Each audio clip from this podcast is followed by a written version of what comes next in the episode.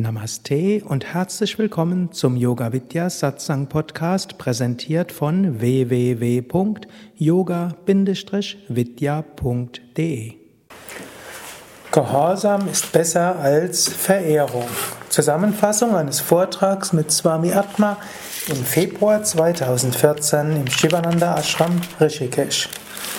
Ja, ich bin weiter dabei zusammenzufassen, wenn die Swamis im Shivananda Ashram Vorträge gegeben haben. Es ist immer wieder erfrischend, Vorträge zu hören, die nicht gefiltert sind durch die westlich psychologisierende Sicht und durch die Versuche, die uralten spirituellen Lehre, Lehren dem westlichen Aspiranten schmackhaft zu machen.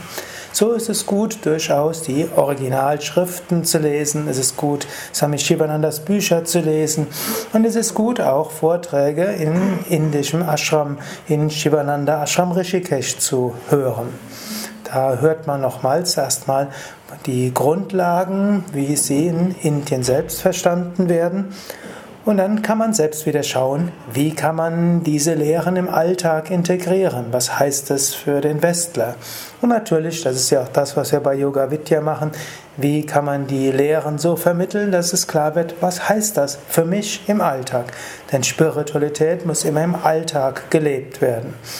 Heute also zwei Begriffe, die im Westen und insbesondere im deutschen Raum, deutschsprachigen Raum an Bedeutung verloren haben, vielleicht auch altmodisch wirken. Gehorsam und Verehrung. Gut, Gehorsam.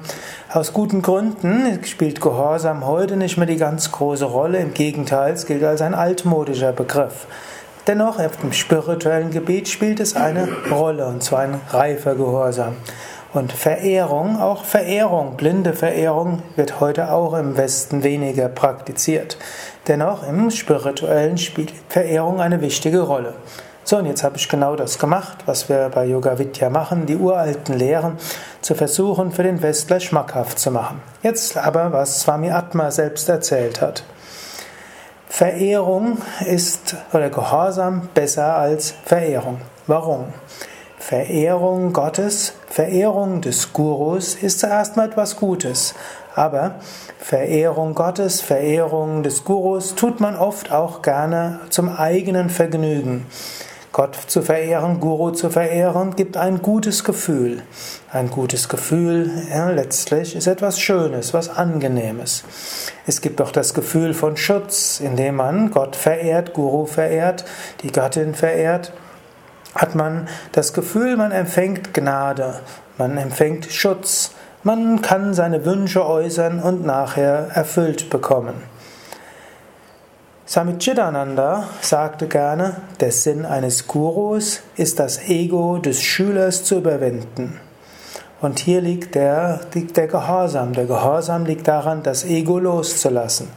Verehrung Gottes führt zu einem guten Gefühl und letztlich das Gefühl, dass man dann seine Wünsche erfüllt bekommen kann. Ist also etwas, wie man auf subtile Weise auch sein Ego befriedigen kann. Wenn man aber die Tiefe des spirituellen Wesens erreichen will, dann muss man sein Ego überwinden.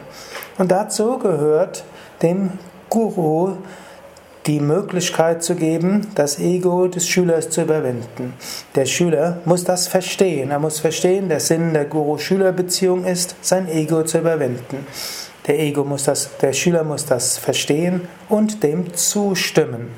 Wenn der Schüler so von Herzen zustimmt und das versteht, dann klickt es in der Beziehung. Dann wird es wirklich eine Lehrer-Schüler-Beziehung. Swami Shivananda ging in den ersten Jahren seiner spirituellen Lehren, also Anfang der 30er Jahre, öfters auf Tour durch Nordindien, insbesondere in den Punjab. Er erreichte große Menschenmassen. Er wurde eingeladen auf große Kirtan-Konferenzen und Tausende, vielleicht sogar Zehntausende, Hunderttausende von Menschen erlebten Swami Shivananda persönlich und kamen in Ekstase.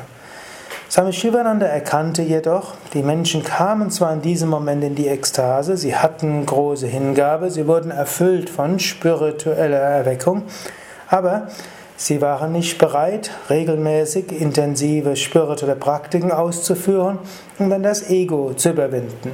Es war eine kurzfristige, äh, tiefer, intensive Erfahrung, aber keine, die dazu führte, dass der Mensch sich spirituell weiterentwickelt, und zwar intensiv weiterentwickelt, indem er sein Ego überwindet. Es ist gut, Gott zu verehren. Es ist gut, über Gott zu lesen. Es ist gut, Spiritualität zu studieren. Aber die große Frage ist, sind wir bereit, unser Ego loszulassen, unsere individuellen Wünsche loszulassen? Sind wir bereit, Gottes Willen zu ergründen und dann auch zu tun? Nicht mein Wille, dein Wille geschehe. Das ist das Geheimnis des tiefen spirituellen Lebens. Nicht mein Wille, dein Wille geschehe.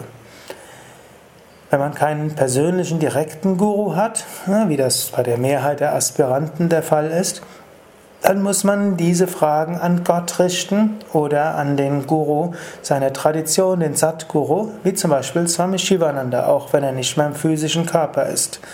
Und selbst wer einen persönlichen Guru hat, der noch lebendig ist, der wird einem auch nicht ständig erzählen, was er von einem will.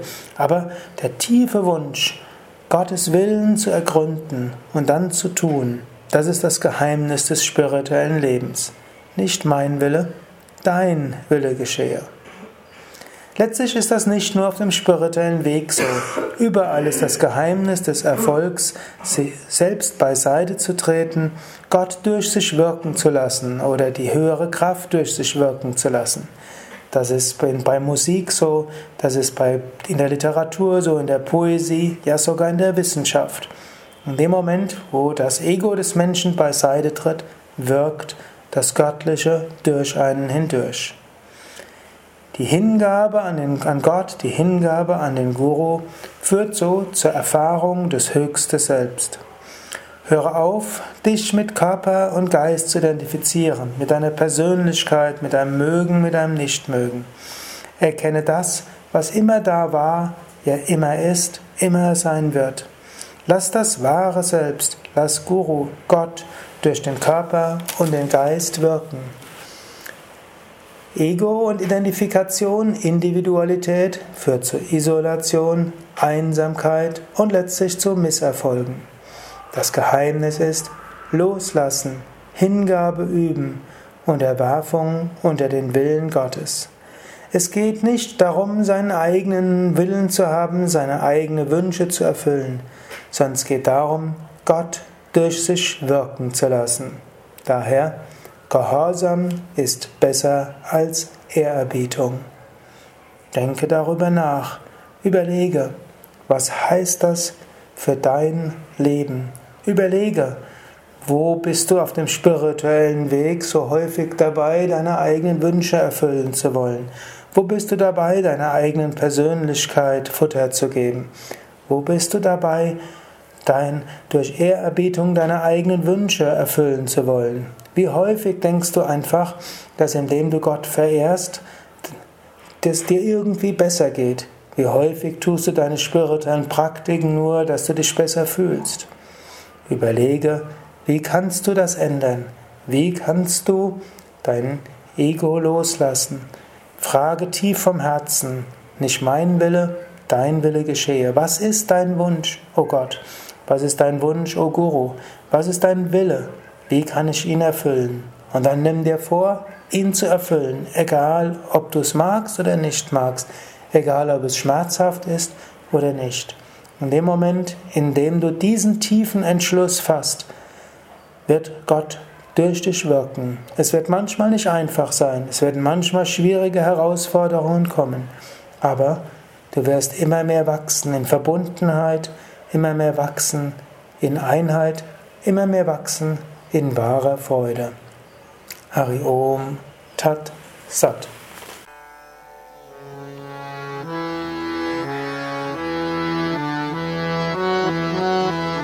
Dies war also die aktuelle Ausgabe des Yoga Vidya Satsang Podcasts, präsentiert von www.yoga-vidya.de